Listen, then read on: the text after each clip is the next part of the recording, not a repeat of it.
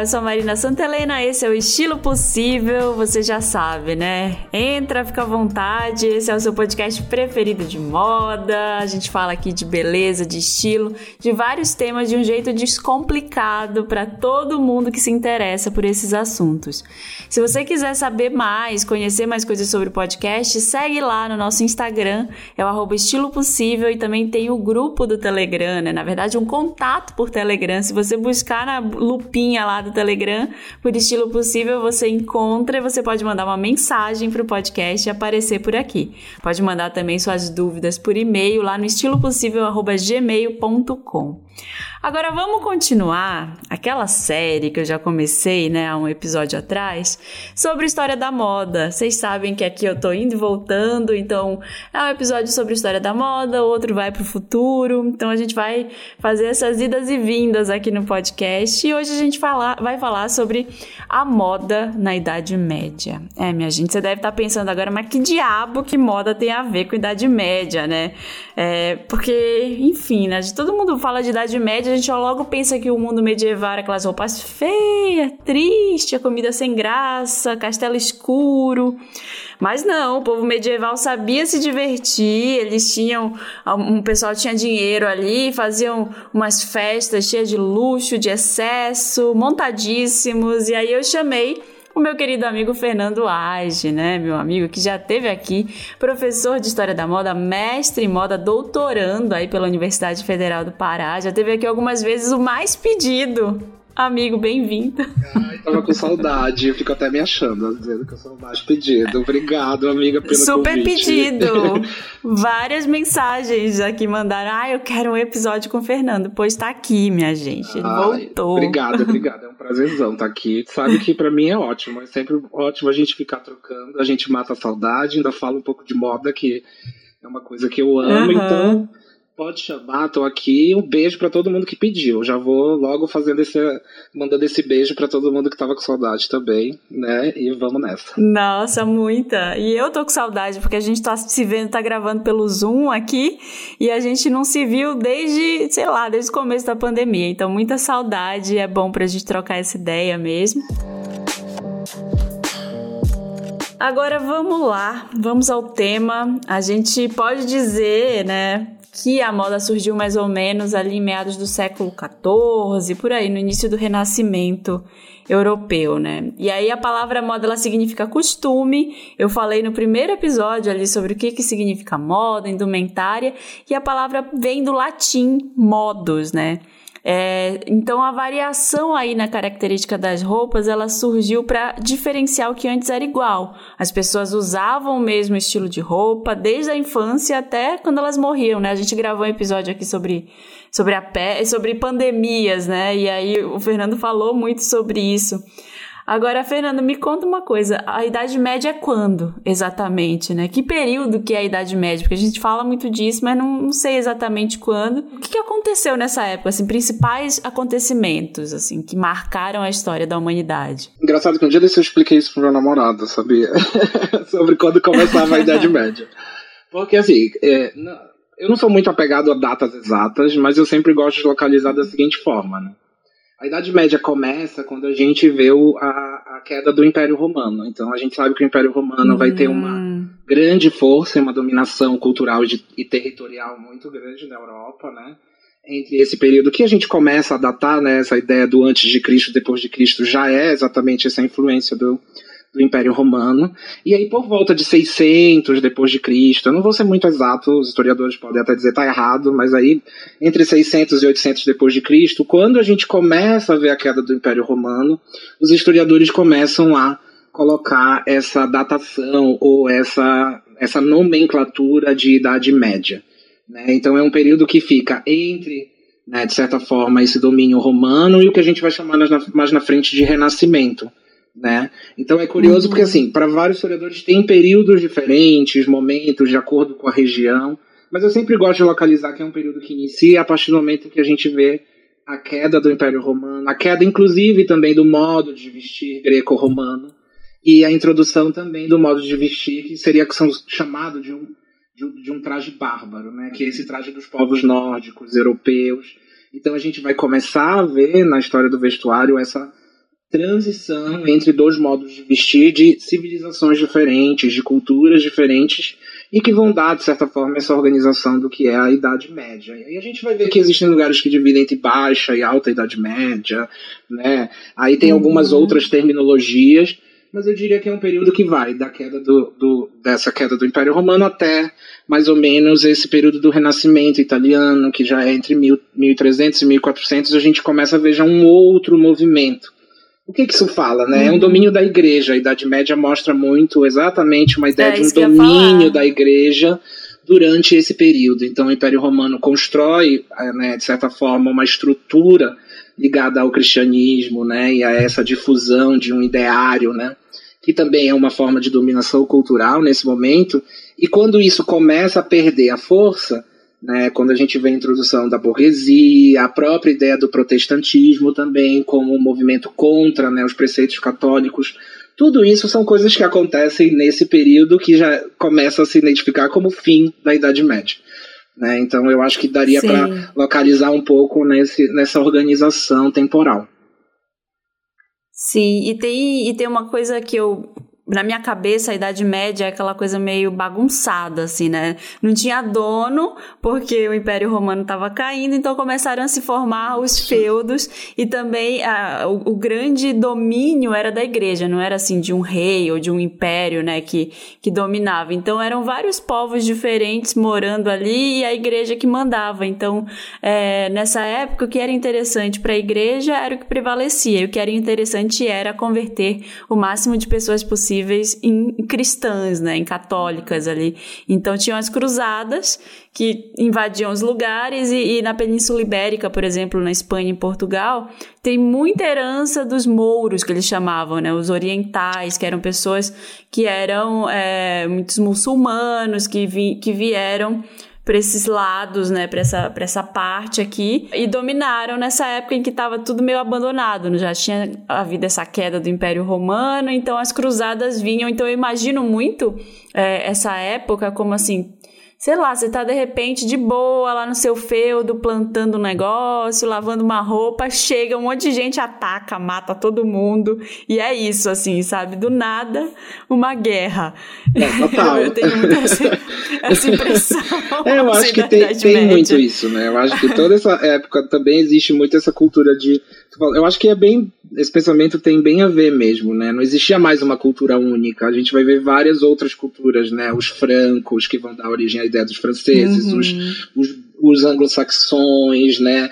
As, os povos do, uhum. do, do, da área dos Países Baixos, né? Que são... E aí vão surgindo a ideia das cortes, né? Então aí, gradativamente, vão se construindo nesses feudos esses grupos de nobres que também, ao longo do tempo, vão ter, tendo muito poder e vão acabar se tornando, vamos dizer assim, também influenciadores de cultura, enfim, de moda, né, nesse período de modos de vestir. Os influencers. É, vão ser os influencers, porque na verdade eles criaram, exatamente, eles criam um, um, toda uma, uma cultura em torno do, da realidade deles, que não é mais necessariamente só a cultura romana, mas a gente tem que entender que a igreja tá, tu falou uma coisa legal, eu sempre penso assim, a igreja tá sempre ali, ela não é necessariamente a uhum. dona de tudo, mas ela tá sempre naquela negociação com quem seria o dono, né? Então uhum. ela tem um lugar de poder tão importante quanto, né? Afinal, o Império Romano espalhou essa ideia, né? Esse, essa cultura por, pelo Ocidente, vamos dizer assim, né?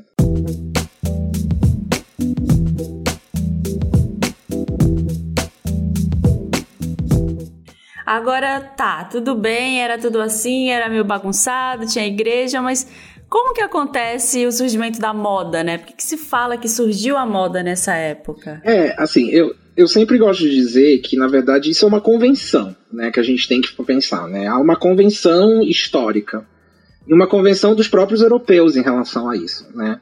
Alguns historiadores, hoje já existe uma linha que discute muito essa questão. Porque, afinal de contas, a gente tem que pensar que a ideia de novidade, de querer usar coisas diferentes, poderia acontecer em outras sociedades. O que acontecia é que as roupas das outras sociedades mudavam num ritmo muito lento. Né? Então, se a gente for olhar, claro, também por uma questão tecnológica, de acesso a tecido né, e tudo isso. Mas se a gente for pensar, sociedades como as sociedades greco-romanas, os egípcios, né, sumérios, são povos que têm o mesmo modo de vestir por mil, dois mil anos. Né? Isso tem a ver com tecnologia, mas também tem a ver um pouco com essa questão de se pensar exatamente uma ideia de mudança no vestuário. Essas sociedades anteriores talvez tivessem novidades, uma ideia de, ah, isso é novo, isso todo mundo está usando, mas era assim, o cabelo do fulano, a joia que a pessoa usava, né? E aí a gente vai ver isso acontecer já no vestuário. Então, como a indústria também, a produção de têxteis, a ideia do artesão, todo esse processo de produção começa a se desenvolver, a gente vai ver que também a sociedade vai começar a procurar, de certa forma, um movimento de mudança na roupa. E isso está muito ligado uhum. também com a ideia também do desenvolvimento de um outro grupo social, que não é necessariamente o, o, o grupo da, igre, da igreja, né? não, é, não são necessariamente o clero e também não, é necessariamente, não são necessariamente os nobres. Então a gente vai ver com, com as cruzadas, que aí vem uma questão que tu falou, começa a existir um fluxo maior de produtos né, entre as nações, né, entre as regiões, uhum. e isso vai gerar o surgimento de outros tipos de, de grupos sociais, que já são os burgueses, que são esse grupo social que não é necessariamente nobre, não é necessariamente da igreja, mas começa a ter um poder aquisitivo, começa a ter um, um acesso a bens de consumo que não existia antes. Então, nesse momento histórico, que vai acontecer em lugares diferentes, em alguns pontos diferentes da Europa, e também Alguns lugares vão dizer que é por volta de 1300, em outros já vai acontecer um pouco mais por 1400, né? Mas esse movimento, os historiadores de moda convencionam como um surgimento dessa ideia. E também tem uma questão, é que tu falou logo no início, a palavra também não existia. Então, como a palavra moda, não existia, é. ela começou a ser utilizada por essas pessoas, né, nesse período histórico. Então, isso também deu para os historiadores o arcabouço de entender que estava ali surgindo um fenômeno, um entendimento de algo que é relacionado à mudança do vestuário, não mais uma ideia que era antes de cabelo, porque alguns historiadores já dizem, ah, lá na Grécia tinha a moda dos penteados, mas não existia a moda do vestuário. Então a gente pode dizer que a Idade Média uhum. é quando vai começar a existir um movimento de moda em relação ao vestuário, acessórios e todo um conjunto que gradativamente também vai tomando outras esferas da vida cotidiana, né? Então, a, a decoração de interiores, a ideia da, dos uhum. objetos, por exemplo, que você usa, né, como decoração, tudo isso está ligado também a uma ideia de mudança e de prestígio que vai começar a existir, né? Uma ideia de procurar novos estilos que de certa forma mostrem a posição da sociedade e que é uma posição que, de certa forma, vai começar a ser menos fixa, né? Porque as pessoas vão Sim. começar a poder transitar de acordo com as suas aparências. Exatamente. Quando a gente fala no episódio anterior, eu falei sobre os senadores romanos. Então, assim, era uma, uma coisa, era uma sociedade que não permitia uma mudança social tão flexível quanto começou a ser nessa época. Não era tão flexível como é hoje, uhum, né? Que a gente é, vê. Sem dúvida. É, a gente tá na, na era, sei lá, hipermoderna. É, mas assim, é, nessa época a gente começa a ver alguma movimentação, né? Uhum. Alguma diferença ali. E essa burguesia ela chega é, já para querendo imitar a nobreza, que a nobreza era quem estava ali no topo da cadeia alimentar, vamos dizer assim, né? A nobreza era que todo mundo queria ser da nobreza, porque a nobreza uhum. eram as pessoas mais ricas, eram as que trabalhavam menos, eram as que viviam de um jeito mais fácil do que as outras classes sociais, né? Então já, já tinham ali o direito de nascença, essas coisas. Ah, e vale lembrar só um, um parêntese aqui, que a gente está falando da história é, de um ponto de vista eurocêntrico. Sim, tá? é sempre importante é, deixar é, isso claro, é. É exatamente. A gente, óbvio, esse podcast está super aberto a falar de, de outras histórias, mas eu estou falando aqui de uma forma linear e muito da forma como a gente é, é aprende na escola, vamos dizer uhum. assim. É uma, uma forma historiográfica, forma... é como a história se escreve pra gente, exato. muitas vezes. Eu acho que é legal exato. até a gente ter esse entendimento. Pra... Não é que é uhum. certo ou errado, né? Na verdade, assim, essa história realmente aconteceu. A gente não conhece uhum. muitas vezes a história que estava acontecendo no nosso continente. Mas isso é uma coisa que Sim. a gente tem que levar em consideração. Afinal de contas, essa história, essa dominação cultural chegou até nós. Então não tem como a gente também negá-la. E a gente reproduz é, até hoje, né? É isso, é. é. a gente tem reflexos dela até hoje. E aí, assim, com os, eu queria muito saber, já que você falou de, de burguesia, a gente está falando disso, dessa mobilidade, qual foi o impacto desse nascimento da burguesia, né? Para a moda se popularizar. Porque eles queriam se vestir que nem os nobres, aí às vezes não podia, às vezes até tinham mais dinheiro que os nobres, mas tinha algumas restrições ali. É, eu acho que assim, tem muitas coisas é, interessantes. Uma coisa que eu gosto muito, eu usava muito como teoria, assim, na sala de aula, é que eu gosto da ideia da gente pensar o tempo das coisas. Na, na, na era medieval, quando a gente passa para essa transição da moda, é interessante a gente pensar que antes as pessoas viviam um tempo muito da igreja, né? Então o tempo pensa que assim, não tinha um relógio de pulso. Então o dia se, se organizava pelas badaladas da igreja, né? As épocas do ano, as festividades religiosas, tudo isso estava atrelado a um tempo da igreja. Então isso dominava a cultura. O que, que vai acontecer com a burguesia? Ela vai criar um novo tempo para as pessoas, que é o tempo das mercadorias. Então, ao invés uhum. de se ligar à ideia da igreja, o que é a, a quaresma, o que é a o Páscoa, ou, entendeu? O que é o tempo, vamos pensar a ideia de calendário. Até hoje a gente tem, olha quantos feriados e coisas a gente tem. É o tempo da Sim. igreja ainda dominando a nossa vida, né? Mas, de certa forma, a gente vai começar a ver aí esse outro impacto. Esse impacto de um outro tempo, das pessoas se preocuparem agora com o tempo das mercadorias. Quando é que o mercador vai vir de novo com os novos tecidos que estão chegando? Quando é que esse alfaiate, entendeu? Então a ideia de tempo muda, isso é um impacto. A igreja vai lutar muito contra a moda, porque ela percebe, e existem vários historiadores que estudam isso, que como a igreja percebe que é uma ameaça a uma dominação cultural. Então a mercadoria, o consumo, o capitalismo, a ideia de dessa troca, de você conhecer produtos do Oriente, ervas, essências, começa a ser mais interessante do que viver essa cultura dominadora que, de certa forma, a igreja trazia. E essa ideia do uhum. tempo também vai trazer uma, umas coisas muito legais que surgem na, nesse período, que é a ideia da, da idade, do jovem, da ideia de se pensar algo que a gente vê hoje na nossa cultura, mas começa a se estabelecer ali. Então, essa ideia de se pensar o novo, a cultura do jovem, e não mais a cultura da pessoa mais velha, então começam a existir pessoas jovens que começam a propor novas formas de vestir. Então eu acho que isso vai impactando um pouco essa dominação. Acho que a nobreza era muito atrelada à igreja, né? E elas tinham esse pacto. E aí eu acho que a burguesia ela começa a quebrar esse pacto, né? É a quebrar essa dominação de outras formas.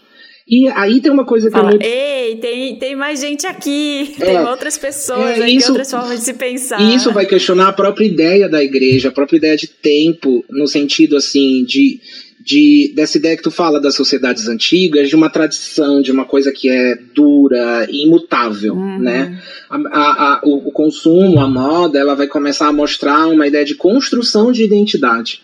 Então, se antes a igreja ela ela fechava tudo, esse movimento do, da Idade Média, que claro, vai encubilar no Renascimento, a gente pensar que tudo dura assim, 100, 200, 300 anos, não é que nem Sim, hoje, é que dura noite, sete né? dias e o mundo já se revolucionou, assim, sete dias já aconteceu uma grande mudança, não. É, nesse período a gente vê gradativamente as pessoas começando a começar, por exemplo, uma coisa que não existia antes, a datar o dia que elas nasceram, elas não sabiam os dias que elas nasceram. As pessoas não tinham esse hábito. Porque não interessava, Olha. você só nascia, você era parte de uma família. Você era parte de uma construção que não dependia de você. E aí, quando o burguês traz isso, primeiro se questiona a ideia de Deus, né? a figura como Deus como o centro do mundo, que a gente vai ver no Renascimento, a própria ideia do, dessa saída dessa ideia né, do, dessa centralização em Deus para essa centralização no homem. Então, isso faz o homem uhum. querer se datar, datar sua, o seu ao seu aniversário, né? Comemorar. Eu estava estudando no meu doutorado, tem um alemão que ele é considerado o escritor do primeiro livro de moda, que é, que é, que é considerado assim. Ele mandou desenhar todas as roupas que ele usou durante a vida, vida inteira dele. Eu tá? amo. Depois procurem, chama, chama em inglês The, The First Book of Fashion. É de um, de um cara, na verdade, ele é da. É, se eu não me engano, é, é, dos Países Baixos ali, da região dos Países Baixos. Uhum. E ele chama Mateusz Schwarze. E esse cara foi o cara que inventou o aniversário. Não existia relato até então de uma pessoa Olha. que comemorava o seu aniversário. Porque exatamente é, ele era o quê? Ele, era, trabalha, ele não era nobre, ele trabalhava numa empresa de exportação, que era uma das maiores compradoras e exportadoras de produto da região que ele morava. Então isso mostra exatamente que essas pessoas começam a construir um outro olhar sobre a vida delas. né? Que claro, não é o individualismo absurdo que a gente vive hoje, né? Vamos sempre deixar claro isso aqui. Mas sim, a gente sim. começa a ver os primeiros passos dessas ideias de individualismo. Então, por isso, isso mexe muito com essa sociedade, porque a gente sai de uma sociedade que é muito estruturada na ideia do coletivo e a gente começa a entrar numa sociedade que valoriza a construção individual. E olha como a gente chega hoje na moda, né? Hoje a gente vive uma ideia de ah, puro e hiper individualismo, né? As pessoas até esquecem de, de, de, entender que existem outras pessoas no mundo, porque elas só estão preocupadas com a sua própria história, o seu próprio consumo, Sim. né? Então isso tem a ver com, com esse caminho que começa ali na sociedade, né? E é muito bom falar disso porque, assim, às vezes a gente pensa que só existe um jeito, né? E não, não existe, tem mil jeitos de se viver é, que já foram vividos em várias sociedades e outras que vivem desse jeito, mas hoje a gente tem essa, essa construção social e cultural em que a gente está tá dentro da, dessa engrenagem aí, é o capitalismo, é, é o jeito que a gente vive. É, e nessa época, né, era tudo muito diferente, né? a gente estava falando aí da diferença um pouco antes da nobreza e da, da burguesia. E antes, assim, a, a igreja ela fez de tudo para que a ascensão da burguesia demorasse, né? Todos esses séculos, para que ela não fosse uma coisa imediata, para que ela não subvertesse todos esses acordos que a igreja e a e a nobreza já tinham ali durante muitos séculos. Então, o que, que eles fizeram? O que, que foi feito ali em alguns lugares? Foram colocadas as leis suntuárias, né? O que, que são as leis suntuárias? Eram leis que regulavam os hábitos de consumo justamente dessa burguesia. Então, não podia luxo, extravagância, não podia gastar muito com roupa, com comida, com móveis. Eram umas leis para não para a burguesia não se equiparar ali à nobreza, né? E tinham regras também de roupas, né? Agora, essas leis suntuárias, elas não são uma coisa da Idade Média, elas foram... A primeira notícia delas é lá de Esparta, que os espartanos têm essa fama de, de regrados e tudo de certinhos por causa dessas leis, porque não podia fazer muita coisa, né? O Império Romano também tem registro de leis suntuárias, o que que podia, o que que não podia fazer, tinha códigos para, ah, se você ficou viúva, é, o que que você tem que usar, então é, nessa época havia essa diferenciação, né? Assim, ah, você é nobre, então você pode usar roxo. Roxo que era uma, um pigmento super caro, né? Só o Papa que podia usar. Mas assim, você, ah, você é da burguesia, não. Você só pode. Você só pode usar a cor tal, né? Vermelho, sei lá. Como é que eram esses detalhes, Fernando? Tem aí é, um, uma, uma coisa legal do roxo é que é uma cor muito difícil, viu, amiga? As pessoas tinham que buscar no fundo do mar um molusco, tinha que ser 3 mil moluscos para chegar a um para conseguir pintar um, tom. É, o tom de roxo. Era uma loucura, assim. Então era uma coisa que custava, assim, fortunas pra pessoa ter aquele roxo. Né? Mas, assim, eu acho que, que existe muito é, um controle, né? Eu acho que tu falaste uma coisa que é bacana, a gente pensar que essas sociedades mais antigas, elas ainda têm uma ideia de controle muito forte sobre o outro, né? Claro que a gente não pode dizer que as sociedades não controlam o outro até hoje, né? Mas existia uma ideia da. de outras formas. É, de outras formas, né?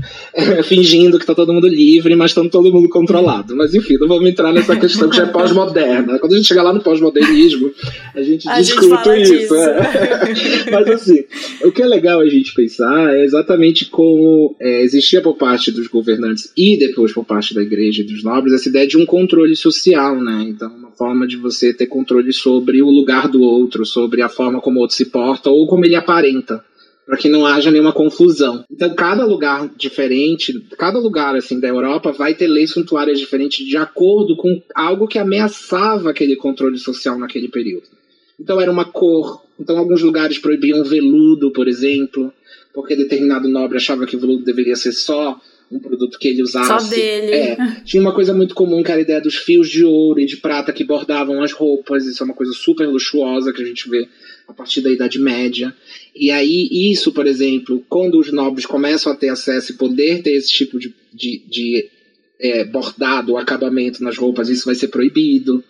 Tem alguns lugares que vão proibir, por exemplo, a, a largura do bico dos sapatos porque os homens estavam chegando já num exagero muito grande para chamar atenção, para se destacar no ambiente urbano. Então, de certa forma, existe uma coisa muito assim de um controle desses grupos para tentar nesse momento quando a sociedade começa, quando a sociedade começa a ser estimulada, principalmente esses, vamos sempre lembrar disso, né? Eu acho que é legal a gente isso é uma coisa muito restrita, né? Então são assim um grupo, mini grupo que está vivendo isso. A maioria da sociedade tá indo usando tá umas de, túnicas, é. tipo. Túnica quando de tá usando uma túnica, porque a túnica já era muito. Então, na Idade Média, a gente vê muitos relatos de, de imagem mesmo, de representações imagéticas de é, agricultores que estão usando só uma fralda ou nada, entendeu? Porque exatamente eles ainda nem acesso ao têxtil teriam. Né? Uhum. Então, às vezes, a fralda são uma, uma das peças mais comuns entre agricultores, porque eram peças de trabalho que a pessoa só era um pano que ela enrolava. Como é que era? Tinha um tear? Já, já tinha tear nessa já, não, época? Os teares assim, eles já vêm é, ali já, desde mas... do, dos povos, vamos dizer assim, do Mediterrâneo, né? Os gregos, os romanos já desenvolvem os tecidos a partir de teares. Mas, aí mas uma... não era popular, né? Não era uma coisa assim, é, todo mundo tem um tear, ou como é que era a trama desse não. tear, né? Era um negócio mais grosso, é... era um é. negócio mais difícil de se acessar, né? Isso, geralmente para as pessoas mais simples eles eram tecidos bem mais grosseiros, as pessoas mais ricas tinham tecido. Tanto que se a gente vê aquelas imagens antigas, assim, dos tecidos fluidos, isso quer mostrar exatamente isso, que a pessoa tinha um tecido mais delicado e, portanto, feito com fios mais delicados. A ideia do tamanho. Pensa assim, eu posso fazer um tear, mas eu dificilmente conseguiria fazer um tear de um metro. Então eu vou fazer um tear desse tamanhinho, então eu, eu posso tecer, mas eu vou conseguir muitas vezes a tecnologia para tecer pequenos formatos, né? Então, uhum. gradativamente, por isso que eu falei no início, a gente vai vendo o surgimento da moda também porque a tecnologia vai se desenvolvendo. Então as pessoas uhum. também vão desenvolvendo teares maiores, melhorias nos fios. As cruzadas trazem todo o contato com a seda do Oriente, que ainda não era 100% utilizado. Então vai ver toda uma história de, de espionagem industrial, que alguns europeus vão roubar a seda. É, vão roubar, vão roubar a seda. Como que faz isso? eles, é, eles roubavam seda dentro de objetos sagrados, de, de objetos que vinham, tipo, imagens ou. É, tem um relato da história de um padre que roubava é, casulos de seda e colocava dentro da bengala dele escondido. Então, gradativamente, os europeus foram também pegando né, e trazendo essas ideias. Claro que antes dos tecidos certa forma, se popularizarem lá, a gente já tinha um grande desenvolvimento de peles, né? Então, a própria ideia do couro e da pele, ela vem desses lugares mais frios, diferente do Mediterrâneo, onde as pessoas usavam menos roupas por causa do clima e vão desenvolver os tecidos. Então, quando acaba o Império Romano, é meio quando junta esses dois mundos. Um mundo que era de pessoas que usavam pele e couro e um mundo de outras pessoas que usavam tecidos. Então, isso vai acabar se misturando hum. nessas sociedades. É muito legal a gente pensar a ideia de globalização. É, difícil, a gente acha que a globalização existe com a internet, mas a sociedade ela já pensava de forma global essa troca de produtos, culturas, objetos, tecnologias há muito tempo. Né? Então a gente uhum. percebe que essa, esse desenvolvimento já, já existia. Mas quando a gente chega na Idade Média, tu vai ver que realmente dentro do, da, da vamos dizer assim, da, do castelo, por exemplo, um nobre tinha uma, uma, uma um conjunto de artesãos que trabalhava para ele. Um, alguns historiadores vão dizer que a moda surge exatamente porque os artesãos já tinham se desenvolvido o suficiente para criar técnicas de produção mais avançadas de roupas. Roupas com mangas, roupas costuradas. Né? Uhum. A ideia da roupa costurada ela é uma coisa que vai existir a partir dos romanos. Até os gregos, as pessoas se enrolavam. Amarrava. E, é, tudo, e era né? os, os, é, existem relatos que existiam aulas para os gregos aprenderem a se enrolar nos tecidos. Então você fazia uma aula para você saber como se vestir, como portar, porque isso era uma questão de privilégio. Imagina uma imagem, vamos pensar assim, um cara que tinha um monte de tecido. O que, que aquilo mostra? Aquilo era uma casa, o preço de Rico. o preço do dinheiro é. que a pessoa nunca teria para comer durante toda a vida dela. Então existe uma ostentação nesse sentido que tem a ver com a tecnologia, mas que mostra uma coisa muito difícil que é exatamente essa uma disparidade assim estratosférica. Hoje a gente tem desigualdade social, mas essa disparidade é muito menor do que a gente via na Idade Média, por exemplo, né? É, nem sei, né? Que eram, eram os caras também. Eu acho que talvez por essa falta de acesso e falta de até de não, existia assim o cara nasceu ali agricultor ele não, nunca seria o papa é não, né? exiria, não, não, não existiria ia, ascensão social não existe a ideia de ascensão social é.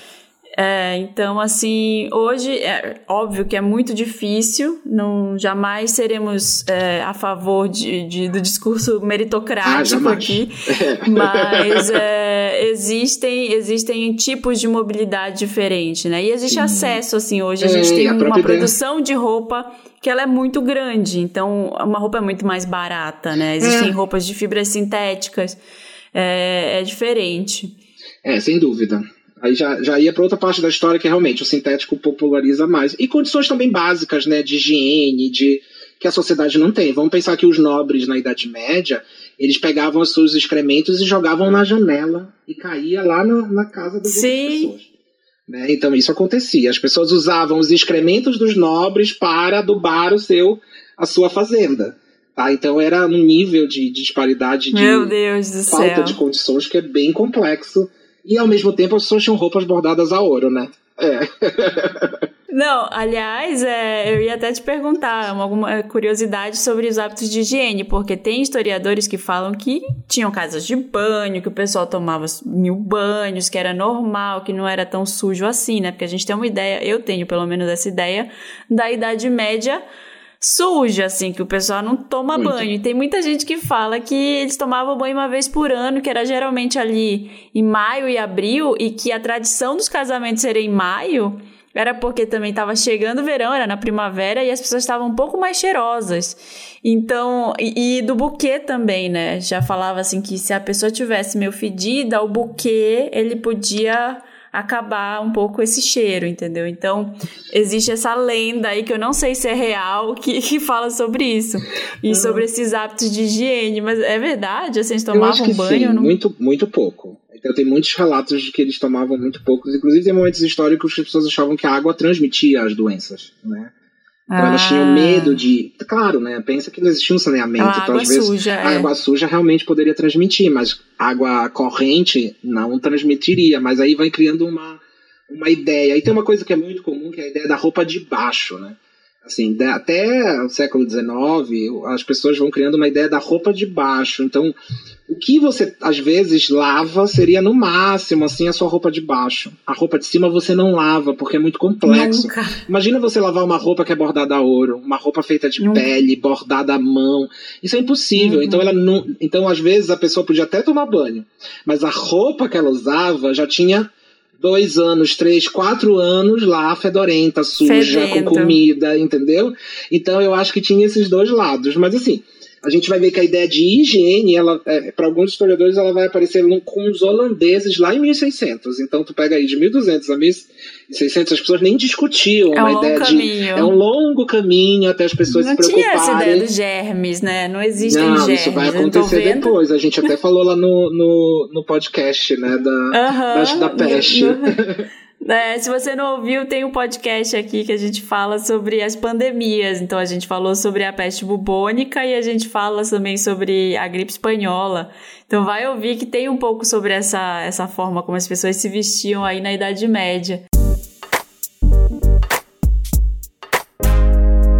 Agora eu te falei assim sobre detalhes, né? Eu tenho algumas curiosidades aqui que era de grupos sociais que, que precisavam usar um determinado tipo de, de peça para se marcar mesmo. Por exemplo, em Portugal, os judeus tinham que usar uma carapuça amarela e quem era os mouros, que eles chamavam, os muçulmanos, eles tinham que usar uma lua de pano vermelho de quatro dedos costurada no ombro, na capa e no pelote, segundo o código de leis portuguesas chamados Ordenações Filipinas, que é de 1603.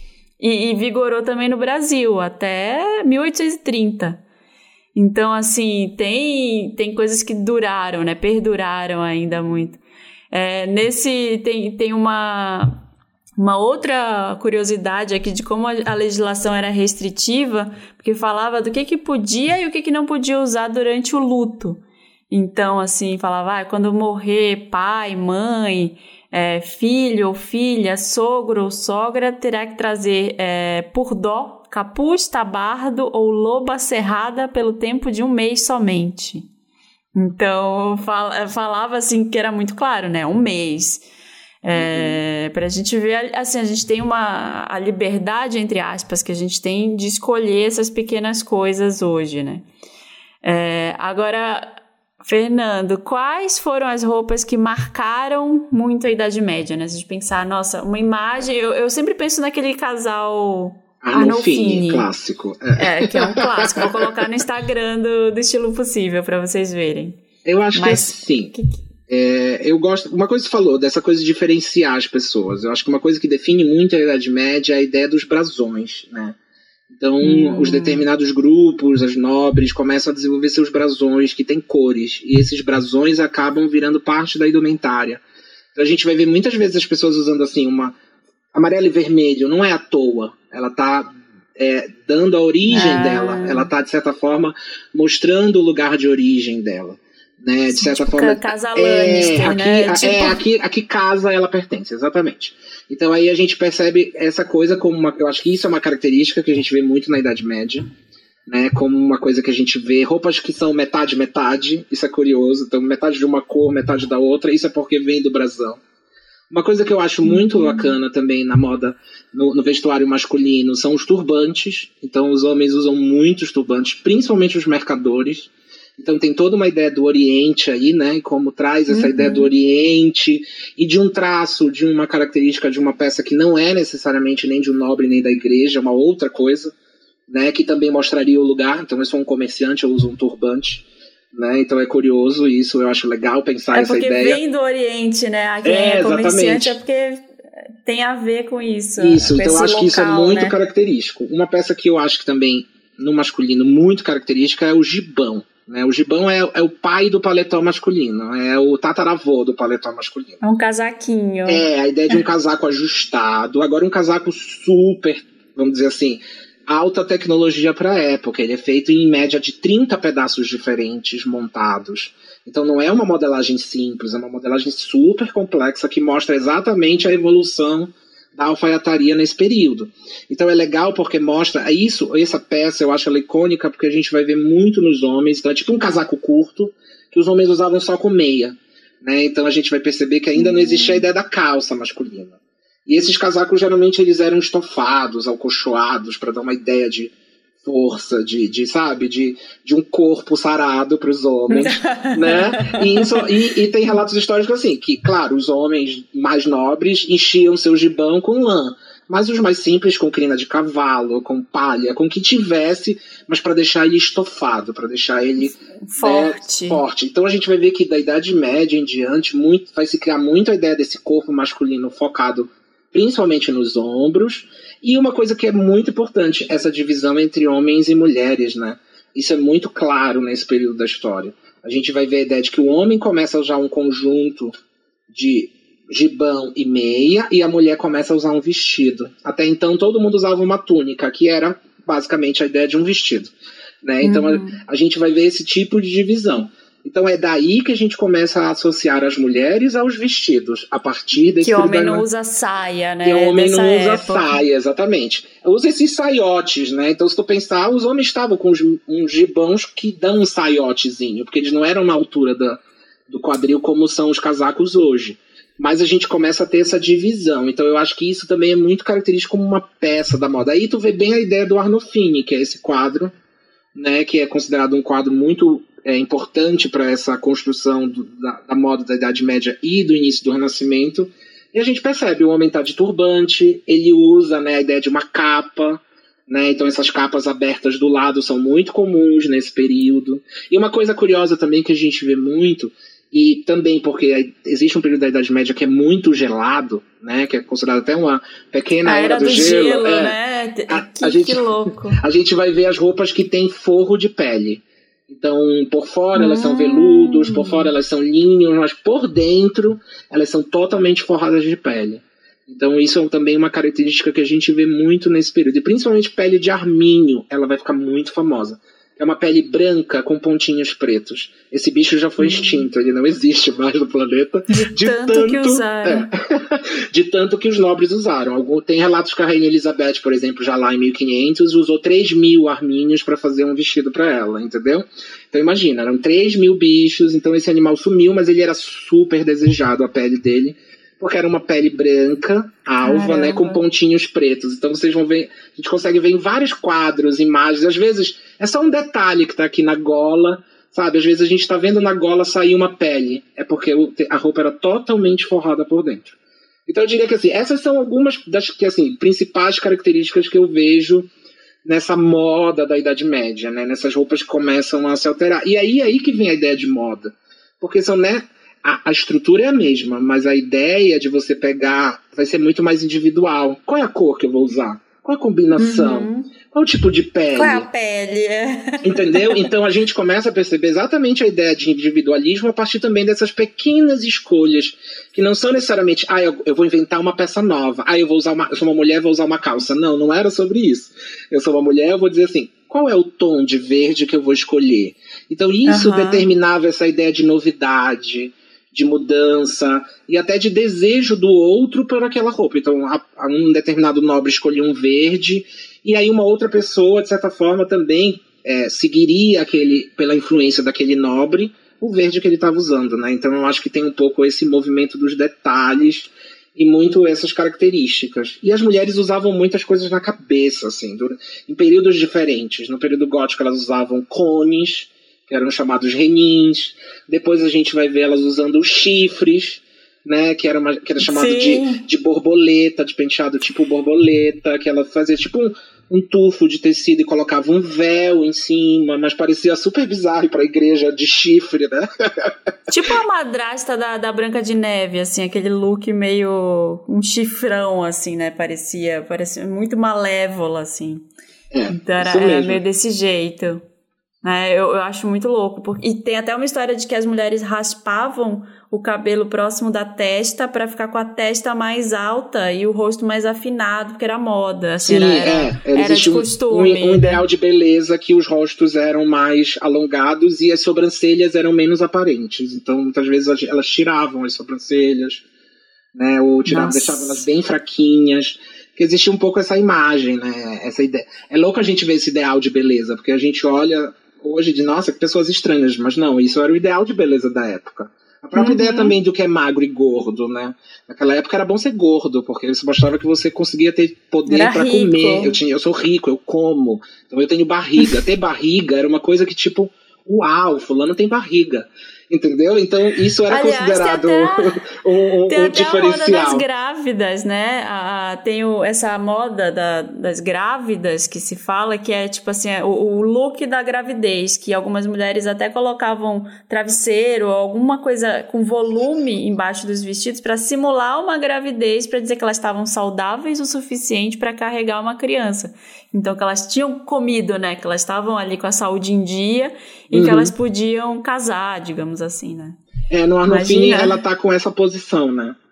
Aí é, tem aquela coisa até... de segurar o vestido aqui e gera um, um, volume, assim. Que também era. Ele ajudava porque elas faziam uma cintura logo abaixo do busto, assim, que, como o tecido era muito grosso, criava aquele volume também. Uhum. Né? Então ela dava uma impressão de volume mesmo nessa área. Que era comum, porque olha lá o que eu falei, ter barriga é considerado, né? Então, tanto para é fertilidade saudável. quanto para a ideia de, de alimentação, esse volume é bom. Então a gente vai sempre ver, nas, quando a gente pensa a moda desse período, ela está muito ligada a essa ideia de volume, né? E não como a gente pensa a moda de hoje, que ela é muito uma ideia de slim próximo ao corpo, né? Então a gente uhum. vai vendo uhum. que as roupas elas têm muito essa característica de, de e cada vez mais, né? Que também mostra essa ideia de privilégio também que as pessoas têm. Né? Há controvérsias, viu, sobre a moda slim de agora, porque a geração Z vem aí com tudo amplo. Ah, é Mas é, é, outro, é outro episódio. Estamos falando da moda dos anos 90 pra cá, agora a gente já tá entrando na moda dos anos 2000 pra frente, é, né? É, tudo é grandão. É, mas eu acho legal a gente perceber isso da moda, né? Porque a gente sempre acha que as coisas estão muito lá, longe, e na verdade elas estão todas conectadas. A gente, a gente vive hoje um reflexo desse fenômeno moda que surgiu lá, então ele foi só se, uhum. se espalhando cada vez mais, se popularizando, se fortificando. ficando mais rápido, ficando é, cada vez ficando mais, mais rápido. rápido. né? Então é interessante a gente pensar que a moda ela atingia só os nobres. Depois ela começou a atingir os burgueses. Depois ela conseguiu atingir já outras camadas, né? Então é isso, é um movimento que começa de uma forma tímida, mas ele dá o caminho que a gente vê hoje. Afinal, assim, a ideia de novidade, a ideia de impulso pela fantasia, do consumo, de individualismo, estão todas nascendo ali. Então isso traz todo um caminho que só se, se, se, vamos dizer assim, ganha novas camadas com o tempo, e não, na verdade, é outra coisa. Não, a gente ainda está vivendo essa coisa. Afinal, se a gente pensar, tu falou do colonialismo, a gente também traz uma cultura de lá, então a gente traz essa cultura de 1500, 1600, uhum. Que também, de certa forma, reforça esses valores da moda, do consumo, da Europa como centro, que estão todos ali também se construindo na Idade Média, se a gente realmente for pensar como, como ideia de cultura ocidental, né? Adorei, adorei. Ah, Agora, eu fico viajando, vamos... né? eu adoro, não, eu adoro essa reflexão, porque é isso mesmo, vem de um impulso inicial, é tipo o Big Bang, né? Tem a explosão inicial e aí vai se expandindo cada vez mais e se, se transformando em outras é. coisas, mas no final a origem é a mesma.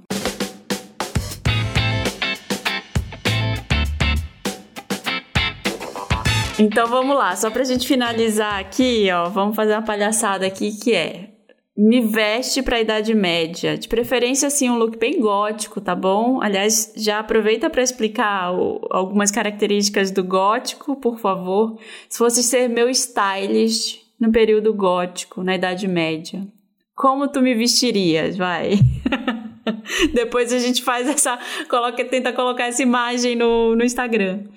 Olha, assim, já localizando um gótico. Né? A gente sempre tem que pensar que o gótico não é necessariamente o gótico que a gente vê hoje, mas ele tem relação. É. Porque o já gótico. Pensa no, numa pessoa é, triste, ele tá muito ligado. É, mas o gótico ele tá muito ligado a uma ideia de escuridão e luz e de ligação com o céu. E ela tá muito ligada com a arquitetura. Então é um período onde a gente vai ver na França a construção, por exemplo, de, de grandes igrejas pontiagudas que levavam a pessoa para o céu, e a ideia também das igrejas escuras que tinham pontos de luz né? Então aquela ideia uhum. de uma iluminação, de uma, né? Então a gente percebe que o gótico tem uma ideia do dark ali no início, mas não é exatamente sobre isso, né? Uhum. Tem muito uma ideia também dessa riqueza. Então assim, eu acho que assim, o look gótico, claro, tu já estarias de Renin, que é o, o chapéu pontudo. O cone. Um bem ah. alto, um chapéu assim de cone bem alto. Tipo, existem tá. relatos de chapéus de um metro, um metro e meio na história.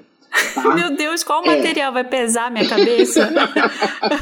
Não, às vezes eles eram tipo de um papel, assim, forrado, e caía ah. um tecido. Então, assim, lá na ponta eu vou botar assim um, um, uma faixa de tecido caindo pela tua lateral, tá? Então ah, ela cai. É. Sei. Parece aquelas princesas das histórias. Isso, assim. exatamente. A, a, a, toda a ideia da princesa ela é medieval. Apesar de elas serem revisitadas no século XIX, mas todas as lendas das princesas surgem no medieval. Então, muitas vezes as roupas são medievais. São sempre boas referências de uma ideia de look medieval. Bem na pontinha do teu Gostei. chapéu, eu colocaria um broche. Isso é importantíssimo. Porque o broche geralmente ia na cabeça quando eu estava usando esse renin, que era esse, esse chapéu cone. Então, um chapéu cone com um tecido caído e um broche no canto tá? Básico, tá, básico. Rubi, assim, com, sabe, um rubi, acho que tá um bom. diamante Tiffany. É, preso assim numa presilha meio solto, com uma ponta aqui caída, é assim, tá? Então a gente vai ver muito na história esses broches na cabeça do, do, do, do, do chapéu, ou muitas vezes também, né, junto com alguma redinha, enfim, mas eu tô fazendo teu look já gótico. Vamos pensar um vestido todo de veludo, um brocado, ou seja, um tecido que tem um desenho nele, que é uma coisa que os orientais já faziam e os europeus vão aprender a fazer. São tecidos que vêm com essa ideia do jacar, que a gente conhece hoje, que são tecidos que têm um desenho no fio e não estampado. Então seria um brocado, um tecido todo desenhado assim. Eu diria que um preto, né, assim, uma, um preto não, porque o preto não era tão fácil de obter. Vamos pensar assim, eu queria um tom escuro, um marrom. Ah, mas eu sou rica. Não, Você então, mas rica, o preto ainda é difícil, então vamos no marrom ali. O preto depois que ele vai ficando melhor de achar. Mas vamos pensar num tá. marrom escuro. Então, um marrom escuro, bordado com também com alguns detalhes bordados a ouro, tá? E por dentro tá. pele de arminho, chiquérrima. Então, todo Nossa. forrado com pele de arminho. Daqui do, da, do, da gola até a barra. Se você, a gente for ver os vestidos da Idade Média, você vai ver que a pele aparece no decote e a pele aparece na barra.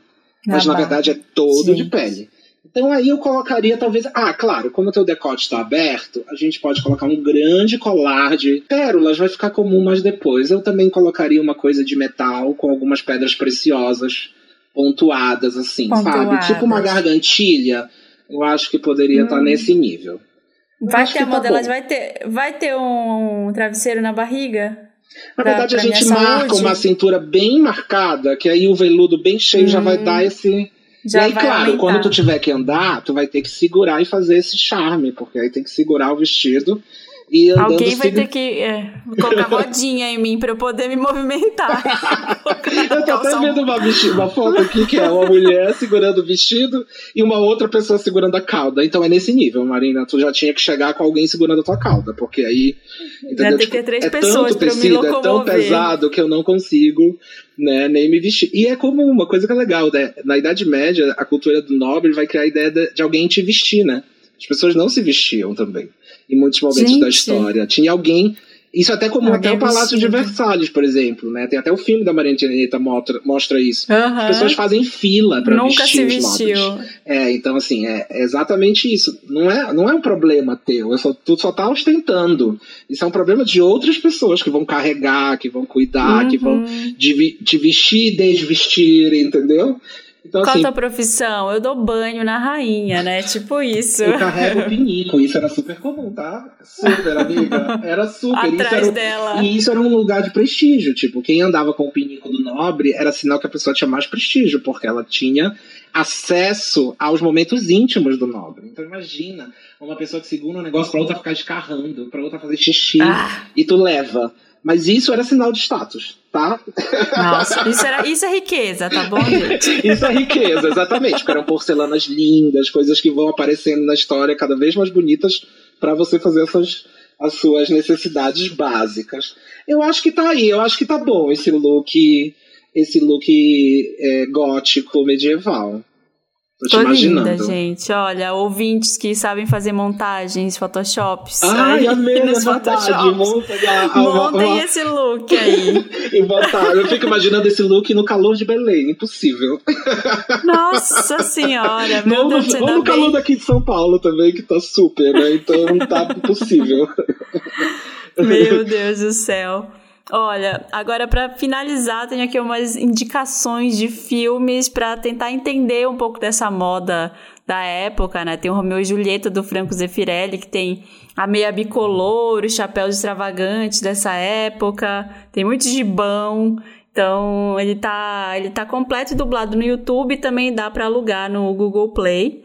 E tem a Megera Domada também, do, do Franco Zeffirelli, né? Que é outro bom exemplo aí de, de figurino bem reconstituído. Você tem lá na Apple Plus. E, e, quem quiser ver também a Itália dominada pelos mouros, aí pode procurar o Otelo com o Lawrence Fishburne no Google Play, que tem. É tudo Shakespeare, então dá pra ver um figurino aí bem, bem dentro disso que a gente falou aí, tá bom? Então tem essas, tem essas indicações. Quem tiver mais indicações pode mandar mensagem, pode comentar esse episódio nas redes sociais, pode mandar DM lá no arroba estilo possível no Instagram. Manda DM pro Fernando também para esclarecer dúvidas. Sigam o Fernando, é arroba Fernando Age, lá no Instagram. É, ele tá por lá, já tô mandando pra ti, pra, pra tu responder pode mandar. as dúvidas. Nem sei professor. se pode Pode mandar, eu sou professor. se tem uma coisa que professor faz na vida, é ficar é respondendo dúvidas e questões. Então, Pode mandar, que a gente manda link, manda ideia. Hoje eu encontrei com uma aluna, já disse pra ela que eu ia mandar um PDF pra ela. É assim, então professor a gente tá aí pra ajudar, não tem isso, então pode contar.